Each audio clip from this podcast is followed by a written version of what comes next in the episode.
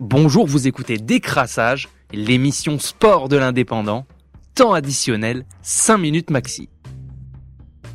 Et oui, décrassage, on a eu droit à un beau week-end de sport. Je suis avec Guillaume pour faire le point. Guillaume, un week-end marqué par les classicos. Et dans notre classico Paris-Marseille, on a eu une victoire du PSG. On a eu une victoire du PSG, euh, une petite victoire 1-0 même si, euh, soyons honnêtes, Paris a quand même globalement tenu, tenu le match. Oui. Euh, Paris qui, qui gagne euh, grâce à un but de Neymar juste avant la mi-temps. Paris termine bien sa semaine après, soyons honnêtes, des choses un peu mouvementées tout autour de Mbappé d'ailleurs, dont le départ a été affirmé puis infirmé en Ouais. cours de semaine.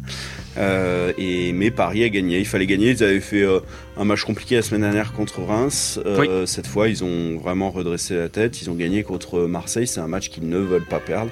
Ils ont gagné 1-0 clinique. Marseille souffre de l'enchaînement des matchs avec la Ligue des Champions. Ils avaient gagné en milieu de semaine en Ligue des Champions. Mm.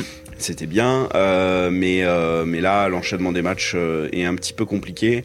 Et en Ligue 1, bah, pour pas prendre finalement trop de retard au classement, parce que derrière Lorient euh, est- reste bien placé et continue, euh, on va dire, d'avancer.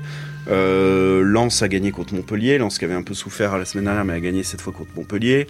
Euh, Rennes a battu Lyon, donc euh, en haut de classement ça avance. Donc euh, Marseille va devoir euh, la semaine prochaine euh, essayer de se, de se rattraper et en plus ils reçoivent Lens. Effectivement. Donc ça sera, euh, ça sera un match important. Bon, après, tout est pas non plus à, à jeter euh, côté Marseillais. On Pas sent quand même que Tudor a, a trouvé son 11 avec euh, Harit qui prend la place de Payet.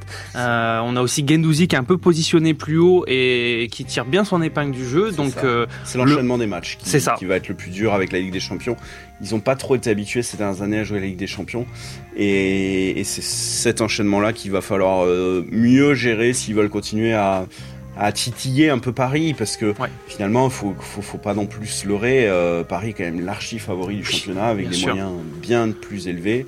Mais c'est pas mal de voir Marseille qui derrière euh, titille Paris et, et laisse un peu d'intérêt à ce championnat. un mot de top 14 et de rugby avec Toulouse qui caracole toujours en tête du top Toulouse 14. qui caracole en tête, qui a éclaté Brive euh, à Brive.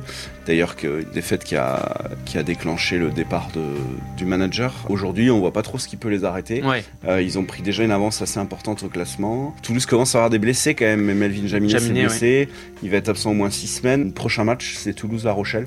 Le premier contre le deuxième. Donc, euh, soit. Gros euh, match. Voilà, gros match. Soit Toulouse s'échappe, soit. euh, eh ben, La Rochelle arrive encore à les, à les tenir un peu.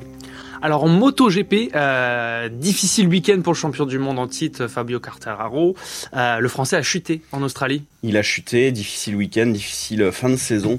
Il avait beaucoup d'avance et puis Oui. bah, au fur et à mesure des grands prix, ça ne cesse de diminuer. Pour la deuxième fois de suite et la troisième fois en quatre grands prix, il marque zéro point. Il a chuté. Francesco Banaya, euh, l'italien euh, sur Ducati, qui lui court après, lui court désormais plus après puisqu'il est Il passé devant. Il est en tête du championnat. Oui. Euh, Quartararo est sur Yamaha et donc il est obligé de surpiloter Ouais, et il des fait risques. des erreurs Mm. et clairement là il a fait une erreur et euh, il, bon il reste encore deux grands prix hein, euh, en moto tout peut arriver clairement on voit une chute euh, et tout de suite c'est des gros points qui sont bons mais euh, il est désormais plus favori pour euh, pour, Pour le titre. pour le titre. Euh, surtout que le prochain Grand Prix n'est pas non plus en Malaisie, n'est pas non plus un, un circuit qui se prête beaucoup à la Yamaha. Il y a des longues Ouais. lignes droites et la Ducati en ligne droite est très forte. Après, il y a un Grand Prix en Espagne qui sera peut-être plus adapté à la Yamaha, mais clairement là, euh, le- la dynamique, elle est clairement dans le sens, euh, dans le sens de Francesco Banaya.